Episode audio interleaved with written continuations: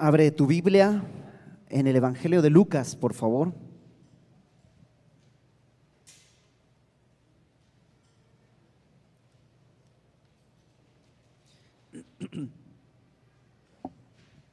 Y siempre que hay algún evento especial, yo entro en conflicto por ver qué podemos eh, estudiar, qué tenga que ver. ¿Hay algún pasaje en particular que tenemos que, estudiar en el aniversario de la iglesia? ¿Qué sería bueno leer en este momento? Y desde hace algunas semanas que estábamos planeando eh, todas las porciones que se van a ver en el mes y todo, me di cuenta que la porción que nos tocaría ver el día de hoy es justo la que yo elegiría para eh, celebrar un aniversario más de la iglesia, porque pues no sé si conoces la entropía, la entropía básicamente es la medida del desorden y es una ley que hace que todo se desordene, de alguna manera todo, ordenas tu recámara y sin que entre nadie, milagrosamente al mediodía ya está un poco desordenada y en la noche ya está muy desordenada. Y es así parte del universo. Y como creyentes, nuestra vida se va desordenando poco a poco. Y es bueno por eso estos aniversarios para reordenar nuestras prioridades, reordenar nuestros pensamientos, reordenar nuevamente nuestra vida de acuerdo a lo que Dios vaya mostrándonos. Así que, ¿qué te parece si oramos? Y justo vamos a tomar un pasaje en el que el Señor Jesús nos pone un test, una especie de examen para que podamos eh, autoexaminarnos y ver si en verdad estamos en el lugar correcto. Vamos a, vamos a orar. Señor, gracias por tu palabra y gracias porque el día de hoy podemos reunirnos a celebrar este sexto aniversario como iglesia y que ha sido tu mano fiel la que nos ha sostenido. Ha sido tú el que ha eh, con tu mano poderosa nos has levantado y nos has permitido estar el día de hoy eh, celebrando.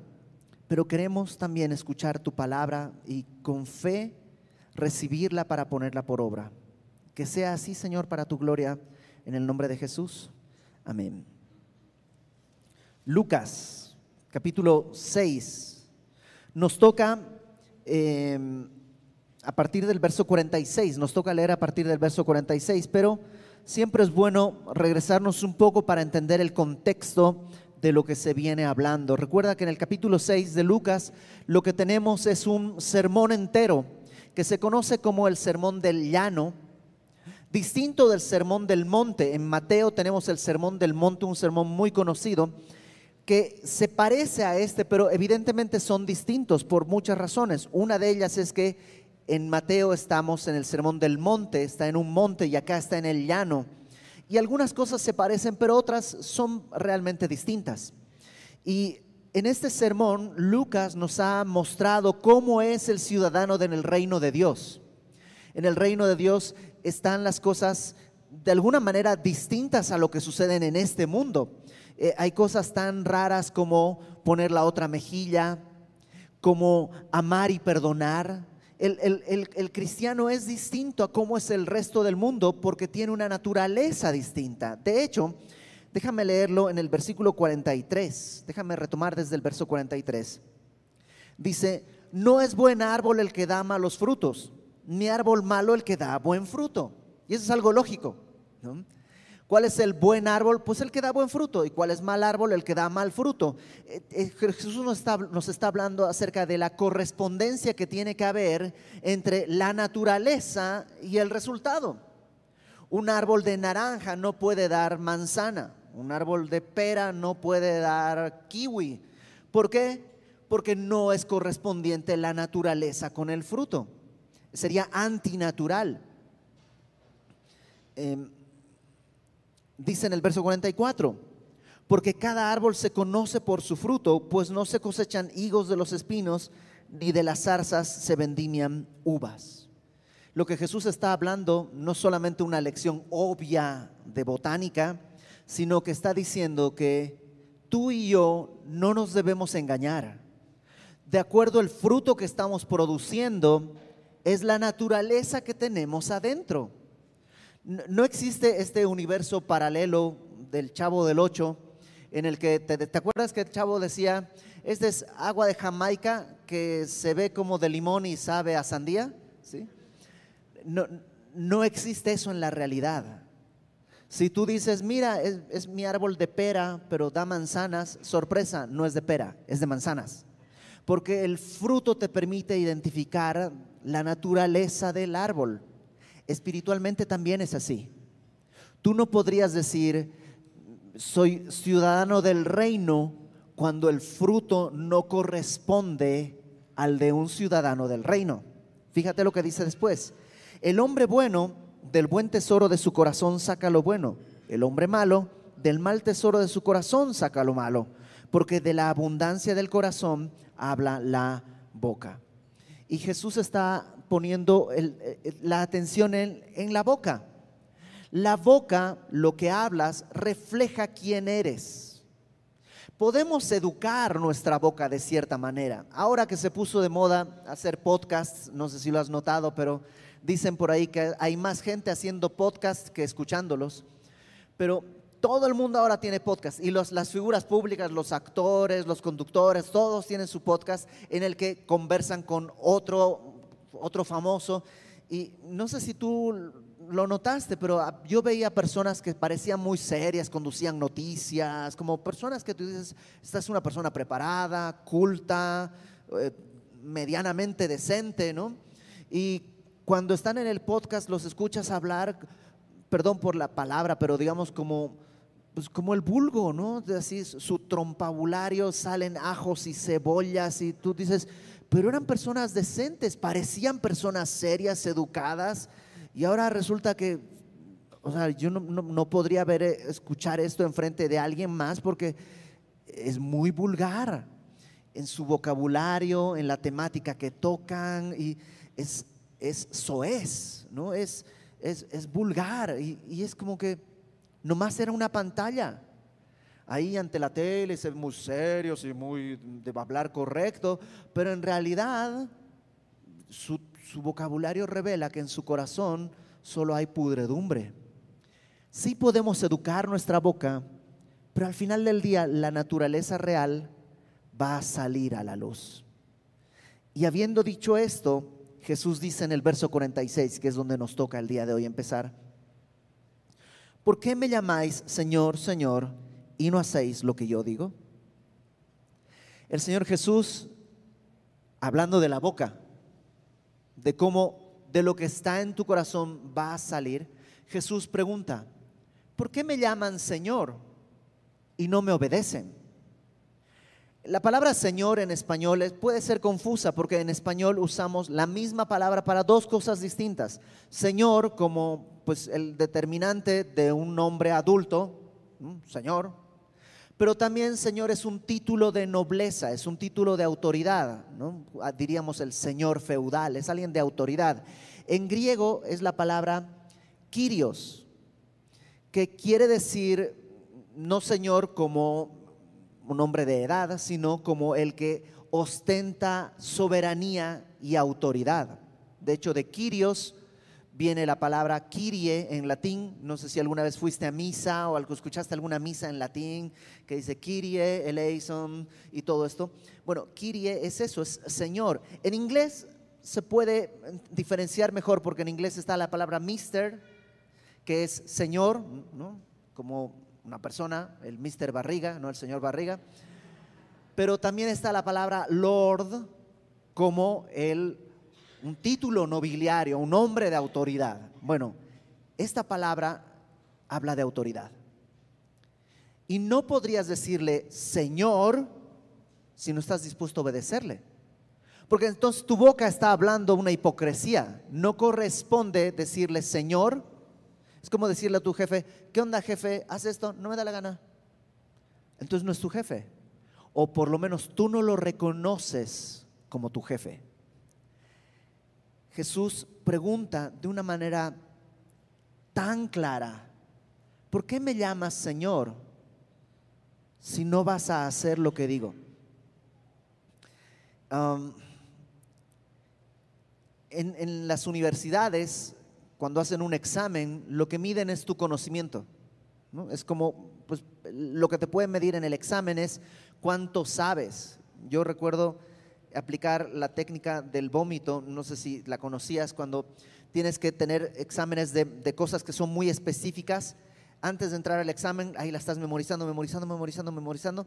Y cuando te toca entrar, entras al salón y como que en una hojita, vomitas todo lo que sabes, lo escribes rapidísimo, porque ahora ya lo tienes escrito. No, es trampa porque no lo tenías escrito, sino que llegaste, te sentaste y lo primero que haces, ah, escribes todo, así ya todas las características, las fórmulas, todo lo que tienes. Y ya puedes ver el examen y ya tienes como una ayuda, descansa un poco tu cabeza porque yo, con mis alumnos, con mis alumnos, con mis amigos, así hacíamos en la universidad, antes de entrar, memorizar todo lo último, así en el último instante hasta llegar sentarte y rapidito escribir a la parte de atrás todo lo que necesitabas y ya, ah, ya puedes. Porque la universidad evalúa lo que sabes, pero Jesús no.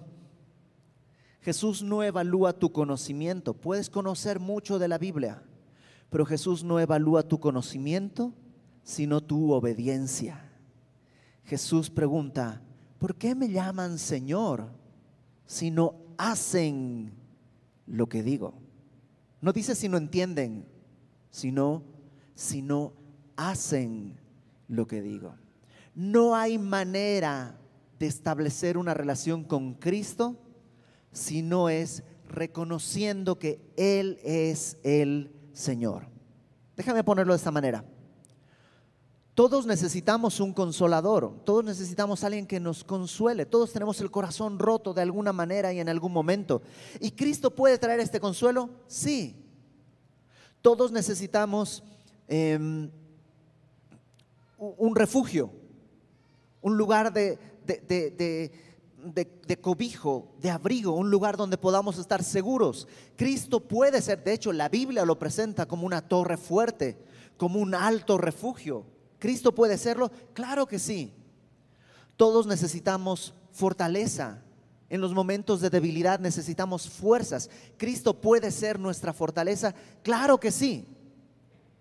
Pero si Cristo no es primeramente nuestro Señor, nada de lo demás puede ser posible. Podemos necesitar un Salvador, pero si Cristo no es nuestro Señor, Él no es nuestra fortaleza, Él no es nuestro Salvador, Él no es nuestro refugio, porque primeramente tiene que ser el Señor. De hecho, en Romanos capítulo 10, acompáñame a Romanos capítulo 10, por favor.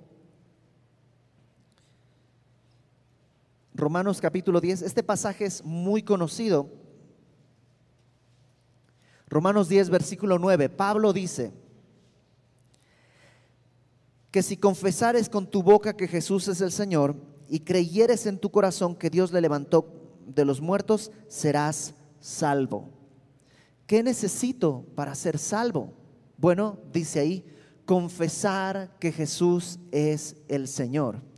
Ojo, pudo haber dicho Pablo admitir que Jesús es el Señor, pero es distinto. Admitir es, bueno, pues ya, ok, ya, lo admito, es el Señor. Pero, pero eso no es lo que Dios está pidiendo. Confesar tiene que ver con lo que dice, creer en tu corazón que Dios le levantó de los muertos. He creído que Cristo murió por mis pecados y ahora ha resucitado, por tanto es el Señor.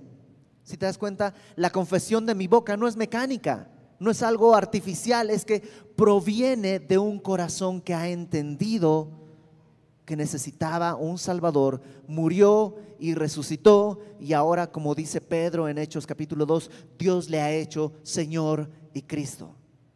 Y cuando he confesado eso, entonces dice, puedo llamarle Señor y obedecer. Acompáñame a Lucas, volvamos a Lucas, por favor. Lucas capítulo 6. ¿Por qué me llamáis Señor, Señor, y no hacéis lo que yo digo? Verso 47. Todo aquel que viene a mí y oye mis palabras y las hace, os indicaré a quién es semejante. Y en esta parte, Lucas pone tres verbos. Número uno, dice, todo aquel que viene a mí. Y el primer verbo es venir.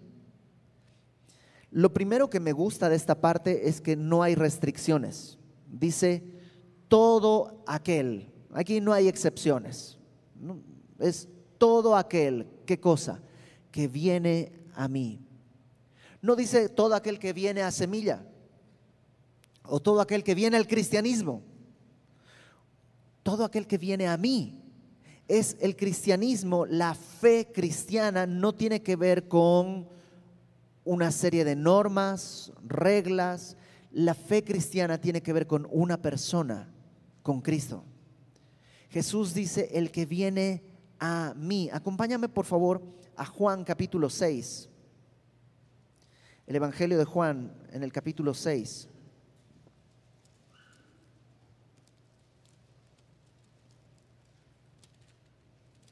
Versículo 35. Fíjate cómo explica esto Jesús mismo, Juan 6:35. Jesús les dijo, yo soy el pan de vida. El que a mí viene nunca tendrá hambre. El que en mí cree no tendrá sed jamás. Entonces, está, evidentemente esto es, es una manera en sentido figurado que la está explicando. Porque estás de acuerdo que, ok, tengo que ir a Cristo, va, pero ¿dónde? Algunas otras religiones tienen esto de manera física. Tienes que ir a la Meca, tienes que ir a tal lugar de rodillas, o tienes que, o sea, como que hay un lugar físico. Pero cuando Cristo dice, el que viene a mí, pues ¿dónde? O sea, ¿dónde tengo que ir? Bueno, Jesús en Juan 6 explica, el que viene a mí no tendrá hambre, el que cree en mí no tendrá sed. Y emparenta estas dos cosas. Venir a Él es creer en Él depositar mi confianza y mi fe en Cristo. Eh, verso 36, ahí mismo en Juan 6. Mas os he dicho que aunque me habéis visto, no creéis. Todo lo que el Padre me da, vendrá a mí. Y al que a mí viene, no le echo fuera. Y eso está bien bonito. Porque lo que está diciendo es, para empezar, el Padre lo trae a mí y yo no le echo fuera. Es una obra de Dios. El Padre tiene, es como si el Padre dijera, Jesús, hijo mío, te tengo un regalo. Y aquí está Ibert, te lo regalo. Y Jesús, al que el Padre lo trae, no le echa fuera. Ahí mismo, en Juan capítulo 6, dice en el verso 43, 44, verso 44, ninguno puede venir a mí si el Padre que me envió no le trajere y yo le resucitaré en el día postrero. O sea, no es algo que tú y yo podemos hacer. Quiero ir a Jesús. Se me ocurrió que quiero ir a Jesús. No, el Padre te tiene que traer. Y entonces nos preguntamos, ¿y cómo sé que Dios me quiere llevar? Bueno, si estás aquí, Dios te quiere llevar al, al Hijo. El Padre quiere agarrarte de la mano y llevarte al Hijo. No hay otra manera pero el día de hoy Dios te está llamando. Todo el que viene a mí, dice Jesús, yo no le echo fuera. ¿No te encanta eso? Vivimos en un mundo de tantas restricciones. Pueden entrar todos, aplican restricciones. Mayor de edad, cartilla liberada, este, impuestos al día, siempre hay restricciones. Jesús dice, no, el que viene a mí, yo no le echo fuera. Y todo comienza en ese punto. Regresa a Lucas. Jesús dice, todo aquel que viene a mí, porque ahí empieza, cuando el Padre nos llama, nos lleva a Cristo, Él no nos rechaza. Y luego dice, y oye mis palabras, escuchar sus palabras, oírle a Él. Um, acompáñame Juan también, otra vez a Juan en el versículo, en capítulo 10. Juan capítulo 10.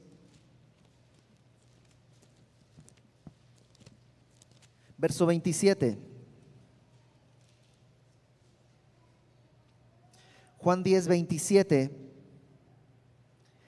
Jesús dice, mis ovejas oyen mi voz y yo las conozco y me siguen. Ahora, mis ovejas, ¿cómo, ¿cómo nos convertimos en sus ovejas? ¿Te acuerdas? El Padre nos lleva. El Padre nos lleva, Jesús nos recibe y entonces somos sus ovejas. Y sus ovejas, dice, escuchan mi voz y yo las conozco y me siguen. Y yo les doy vida eterna y no perecerán jamás, ni nadie las arrebatará de mi mano. Esta es una promesa hermosa, porque dice, a ver, ¿Cómo empezó todo? El Padre me llevó al Hijo, el Hijo me recibe, ahora soy su oveja, ahora puedo escucharle y dice, nadie las arrebatará de mi mano. Verso 29, mi Padre que me las dio mayor que todos es, y nadie las puede arrebatar de la mano de mi Padre. A ver cómo haces para arrebatar algo que está entre la mano del Hijo y la mano del Padre. Nadie puede arrebatarte de Él. ¿Por qué? Porque Él te llevó. ¿Cómo empezó todo? El Padre te otorga como regalo al Hijo. El Hijo no rechaza a los que vienen a Él y ahora eres su oveja y puedes escuchar su voz. No sé si te pasó a ti, pero yo recuerdo cuando era joven, em, quise leer la Biblia. Yo leía mucho, me, me gustó, siempre me ha gustado leer mucho y sabía que la Biblia es parte de la literatura universal mundial, sabía que la, Biblia tiene una importancia pues eh, fundamental en el desarrollo de la sociedad contemporánea, entonces pues, tenía que leer la Biblia, no tanto como un aspecto religioso, sino más bien como un tema cultural. Además de que me chocaban los cristianos y quería como los cristianos normalmente, yo decía, los cristianos normalmente son medio operados del cerebro, no son muy inteligentes, no son muy lúcidos, entonces yo leo la Biblia y apenas me encuentre con uno, pues lo voy a hacer pedazos con su, propio, con su propia Biblia. Entonces dije, pues voy a leer la Biblia para eso. Y agarré, mi abuela me regaló una Biblia y dije, pues voy a leerla. Y empecé a leerla y no entendía nada. O sea, sí entendía las palabras, entendía las historias, pero, pero era como que sin sentido. O sea, no tenía objetivo. Más adelante, unos años después, cuando Dios me llama y me lleva al Hijo, y Jesús no me rechaza ni me echa fuera y me hace su oveja, y ahora Él me habla, abro mi Biblia y ¿qué crees? No solo entiendo todo, sino que además entiendo que habla de mí. Y me puedo ver y es como, como que, ¿cómo puedes Dios haber escrito esto hace tanto tiempo y estás hablando exactamente de lo que yo necesito escuchar? Y recuerdo estar en la iglesia alguna vez hace años y yo tengo un amigo que era cristiano y me invitaba a tocar en su iglesia.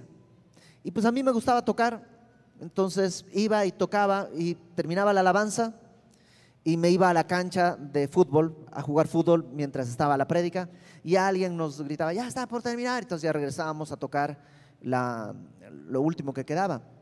Porque el sermón no, no, sé, no me, no me entraba, no, no, tenía sentido, aunque entendía y todo y quería, eh, no habla de mí.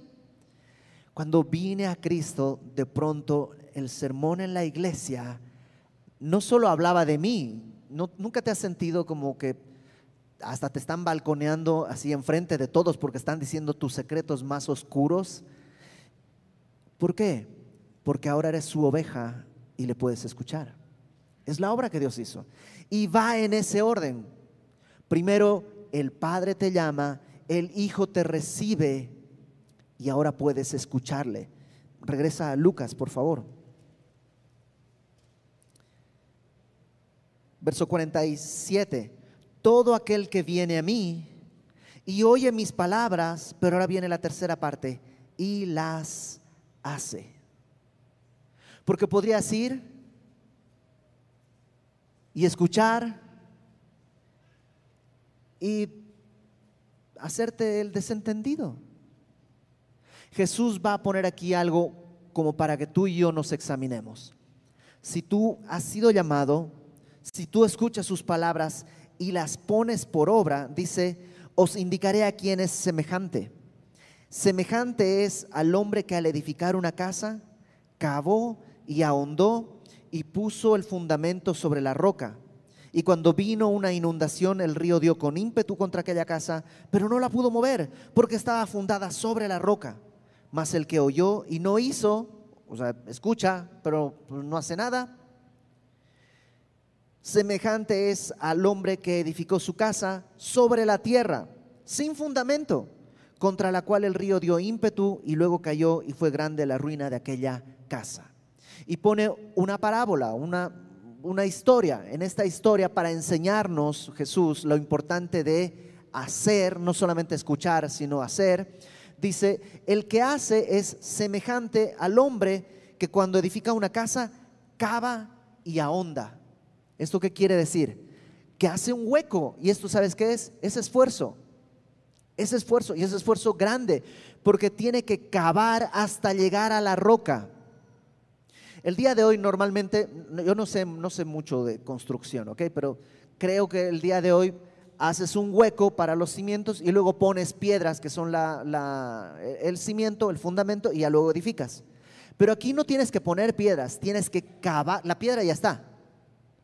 Solo tienes que cavar para edificar sobre la roca. O pues la construyes así a ras de piso. Ay, ¿para qué estar cavando tanto? De todos modos, al final del día, mientras no llueva, las dos casas se ven iguales. Mismos materiales, misma puerta, mismo jardín, mismas flores, porque el cimiento no es visible. Nadie podría juzgarlo, solamente que cuando venga la lluvia y venga el río y dé con ímpetu, una de las dos va a caer. Jesús está diciendo, hay una importancia vital en hacer. ¿Por qué? Porque si no haces, probablemente es porque no escuchas. Y si no escuchas, tal vez no eres su oveja. Y si no eres su oveja, estás en tus delitos y pecados. No eres creyente. Por eso le dices, Señor, Señor, pero no le haces caso. No te engañes. No se trata de un lenguaje religioso. Hay gente que tiene un lenguaje muy religioso, que ya han aprendido a decir, buenos días hermano, qué bendición que haya venido acá, gloria a Dios, amén, aleluya, levanta sus manos y tiene toda la estructura, pero es hipócrita. En realidad está edificando sobre la tierra. No va a soportar la prueba y va a ser grande la ruina. En Mateo, Jesús dice, en aquel día me dirán, Señor, Señor, y yo les contestaré, apártense, nunca los conocí. Pero en tu nombre echamos demonios, hicimos esto, fui a la iglesia, servía en esto, servía aquello. Ajá, no importa. ¿Dónde comenzó todo?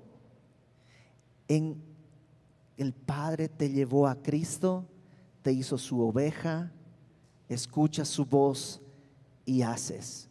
No se trata de que tienes que hacer, porque eso, esa no es la meta. O sea, no puedes entrar por la puerta de atrás, no puedes empezar por el final. Hacer es lo último, es la consecuencia. Es como que quiero una naranja, pero no quiero el árbol, no se puede. El fruto es la consecuencia de que hay un árbol que está en la tierra. No se puede de otra manera. No puede haber este fruto en nuestra vida. No es posible si lo que está, los pasos anteriores no se han cumplido. Y el día de hoy yo quisiera que tú examines tu vida. ¿Cuál es el fruto que hay? ¿Dónde estás edificando? ¿Sobre la tierra? A lo mejor no ha llovido todavía, pero va a llover. Vivimos en un mundo caído. Y una de algunas de esas opciones, o vas a pecar y eso va a traer una tormenta, o alguien va a pecar contra ti y va a traer una tormenta. O simplemente las circunstancias, alguna enfermedad, alguna situación económica, cosas que no están en tu mano, van a traer este río y van a golpear tu casa. Y cuando hablamos tu casa puede ser tu vida, tu familia, tu matrimonio, todo, todo lo que estás edificando va a ser golpeado. Tú dime, eso que va a ser golpeado ¿Estás sobre la roca? ¿Cavas y ahondas?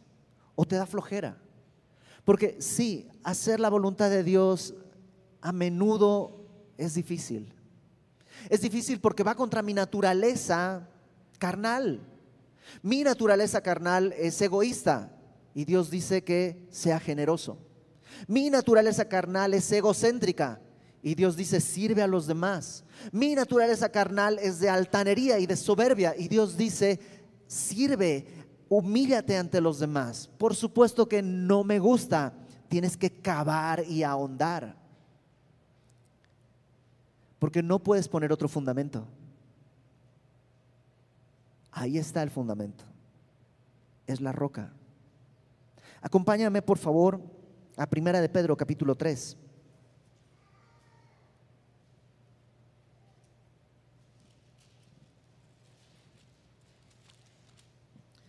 Primera de Pedro, capítulo 3. Perdón, capítulo 2.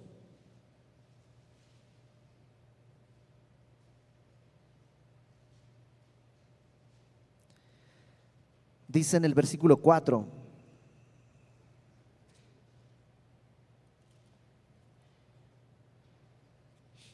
Acercándoos a Él, a Cristo piedra viva. Él es la piedra, Él es la roca. Eh, es el fundamento. Acércate a Él, piedra viva, desechada ciertamente por los hombres, mas para Dios escogida y preciosa. Vosotros también, como piedras vivas, sed edificados como casa espiritual, sacerdocio santo, para ofrecer sacrificios espirituales aceptables a Dios por medio de Jesucristo.